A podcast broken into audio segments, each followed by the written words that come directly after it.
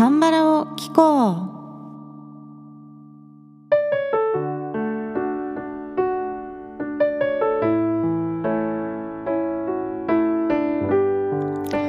皆さんこんにちは。アンニョンガセヨ風花です。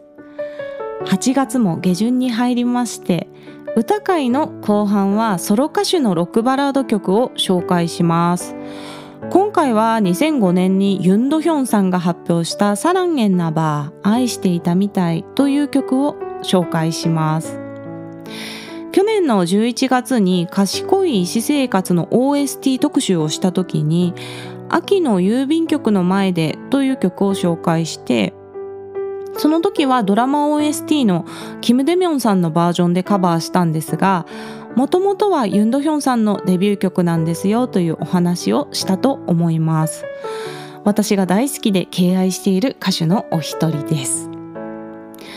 では早速ユンドヒョン先生の来歴から紹介しますね。ユンドヒョン先生は、えー、1972年生まれの現在51歳でいらっしゃいます。1994年に第1週アルバム「秋の郵便局の前で」でデビューするんですね。でちなみにこのデビューの年が、えー、ユヒヨル先生と同じ年っていうことでこのお二人はとても仲良しです。ただ当時はダンスミュージックが大流行していた時代であまり大衆的なヒットはしなかったそうなんですね。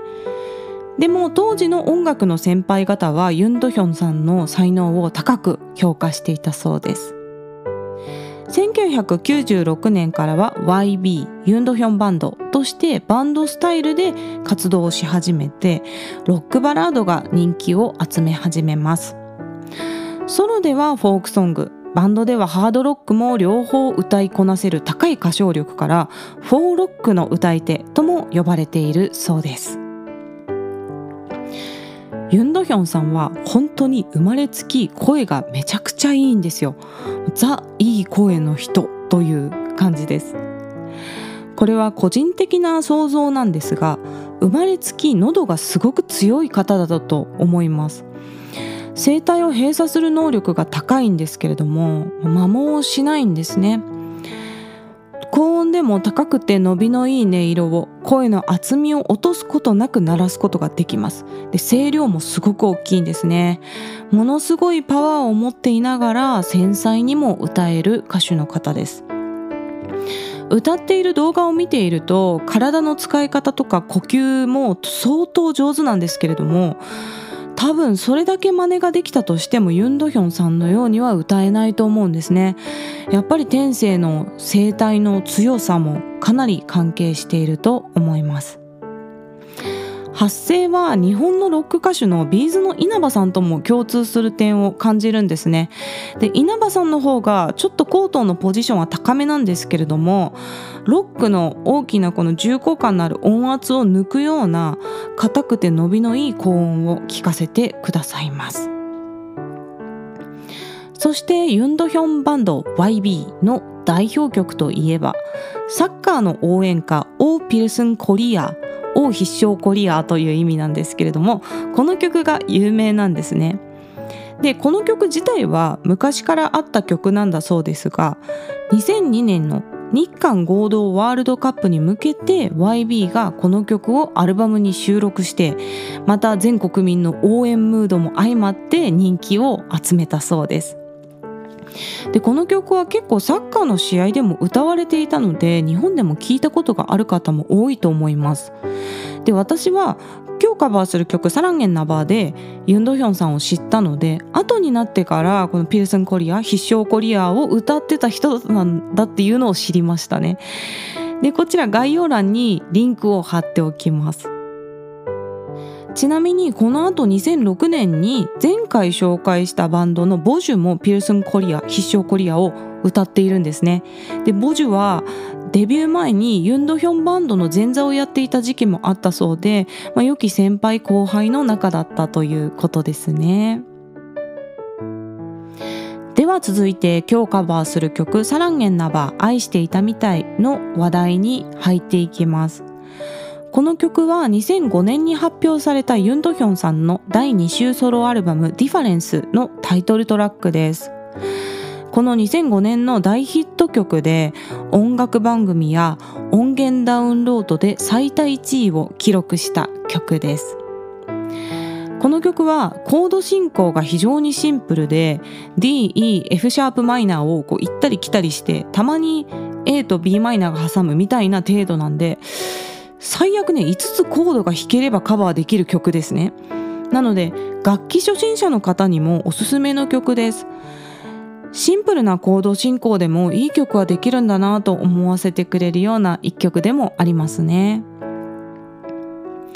では続いて歌詞の内容紹介に入っていきます。歌詞の内容は別れた恋人への未練の気持ちを歌っている内容になります。ず最初の部分からサビの部分まで紹介しますね이별은만남보다참쉬운건가봐別れは出会いよりずっと簡単みたいだ。차갑기만한사람冷たいだけの人。내맘다가져간걸왜알지못하나僕の心をすべて持っていったことになぜ気づかないのか。보고싶은그사람 会いたいあの人という出だしなんですね。で、次、サビの部分の歌詞を紹介します。サランエンナバ、愛していたみたい。イジュルスオンナバ、忘れられないみたい。チャックセンガンナ、何度も思い出す。キョンデルスがオプソ、耐えられない。フエアナバ、後悔してるみたい。ノールキダリナバ、君を待っているみたい。と、나도몰래가슴설레어 와。 また知らないうちに胸がときめいてくる。저기널닮은뒷모습에あそこの君に似た後ろ姿にという歌詞なんですね。なんか歌詞だけ聞いてると若干愚痴を言ってるかのように聞こえるんですけれどもユンドヒョンさんが歌うとね本当にかっこいい曲です。 もともとはバンドサウンドの曲なんですがユンドヒョンさんの YouTube チャンネルにこの曲をピアノで弾き語りカバーしている動画があってですねそれがすごくかっこいいので今回はそれに倣ってピアノ一本でカバーしてみました。でユンドヒョンさんが練習室みたいなところで弾き語りをしている動画なんですけれどもマイクも使わずにもう生音でその場で歌ってるのを撮影してるので逆に声量の落差がよく分かってですね A メロはすごい静かでサビになるともうバーンと叫びに近いような声量が出るっていうのがよく分かってすごくかっこいい動画です。でこちらも概要欄にリンクを貼っておきますね。でちなみに2016年にユンドヒョンバンドが発表した「リマインド」という EP にもこのピアノバージョンが収録されておりますので Apple Music ではねもうそれ聴けることを確認していますのでそちらもぜひおすすめでございます。では曲を聴いてみてください。ユンドヒョンさんの「サランエンナバ愛していたみたい」という曲をカバーしました。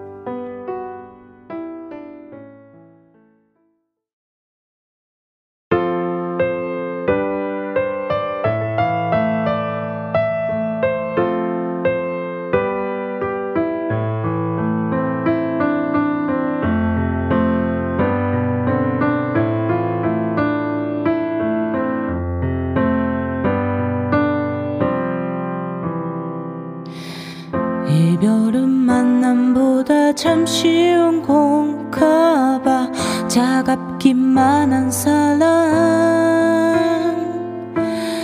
내맘 다 가져간 걸 왜 알지 못하나 보고 싶은 그 사람. 사랑했나 봐 잊을 수 없나 봐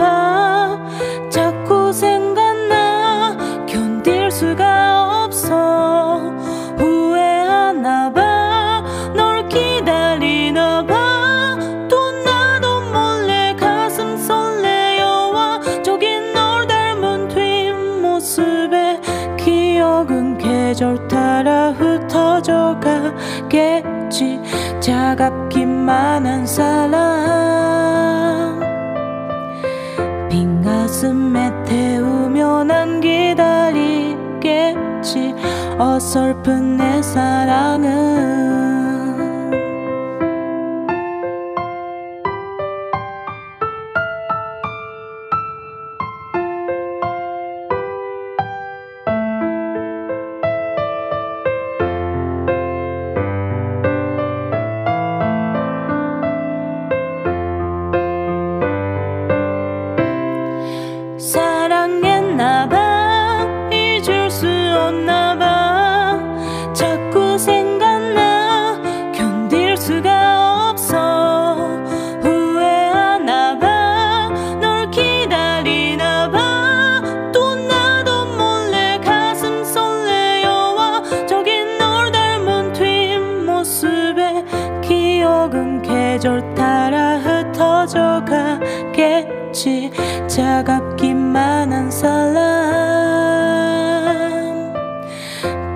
가슴에 태우며 난 기다리겠지. 어설픈 내 사랑은 못되게 눈 돌리며 외면한 네 모습 모른 척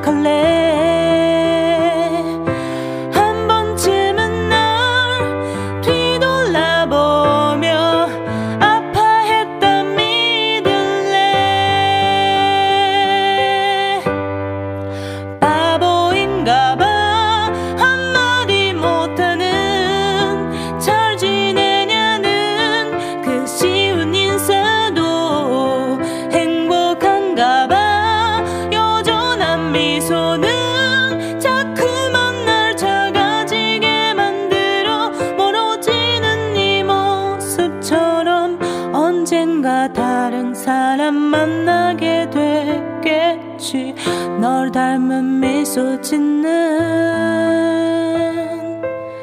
하지만 그 사람은 네가 아니라서 왠지 슬플 것 같아. 잊을 수 없는 사람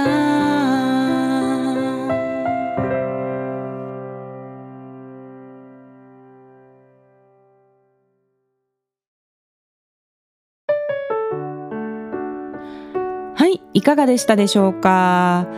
ユンドヒョンさんのボーカルがとても男性的でねかっこいいので女性の声でどうやってカバーしようかというのを少し悩んだ曲でしたね。この曲はアニメ「クレヨンしんちゃん」の韓国での放送で挿入歌になったことがあるそうです。まずですね韓国の「クレヨンしんちゃん」は「チャングネンモンマンリョ」というタイトルなんですがこれ意味はね「チャングは止められない」っていう意味です。で韓国ではしんちゃんの名前がしんちゃんぐという名前なんですよ。しんが名字でチャングが名前なんですがつなげて言うとしんちゃんぐなんで原作のしんちゃんに沿っている感じでいい名前ですよね。ちなみにお母さんのミサエさんはボンミソンお父さんのヒロシさんはシン・ヒョンマンさんというお名前になっております。そしてこの韓国版のストーリーの中でしんちゃんの幼稚園の先生の一人が素直になれないまま恋人と別れてしまって後悔しているっていうシーンが出てきます。でその恋人が空港から飛び立っていく日に園長さんが起点を聞かせて今日はもう園児を空港見学に連れていくっていう名目にしてその先生を恋人に会いに連れてってあげるっていうシーンがあるんですね。でそこでこの曲がかかるそうなんですよ。でこれはね公式の動画はちょっと出てないのでリンクを貼ることはできないんですがこの幼稚園の先生はね女性の描写なんですね。なので女性側の気持ちとしてもこの曲は当てはまる歌詞の内容だなと思って、まあ、実は今回この韓国版の「クレヨンしんちゃん」を参考にですね歌での表現っていうのをちょっと考えました。つい最近ですねユン・ドヒョンさんが実は3年前からがんで闘病していらっしゃって最近完治の診断を受けたという記事が出ました。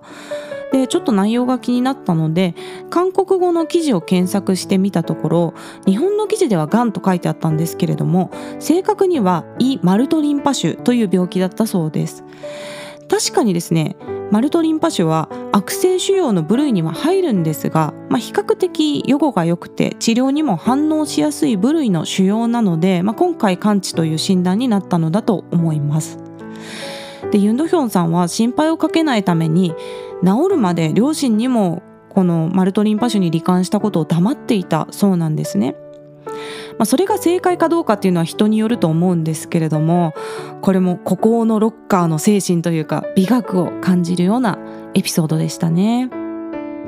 ぜひこれからもお元気で長く活動していただきたいと思います。今日 YouTube に歌ってみた動画が上がります。YouTube の方は韓国語歌詞を動画内に表示しております。その他の外国語字幕は YouTube 字幕でお楽しみください。概要欄の質問箱からメッセージや質問、リクエストなどぜひ気軽に送ってください。日本語でも韓国語でも英語でも大丈夫です。ではまた次の放送でお会いしましょう。さようなら。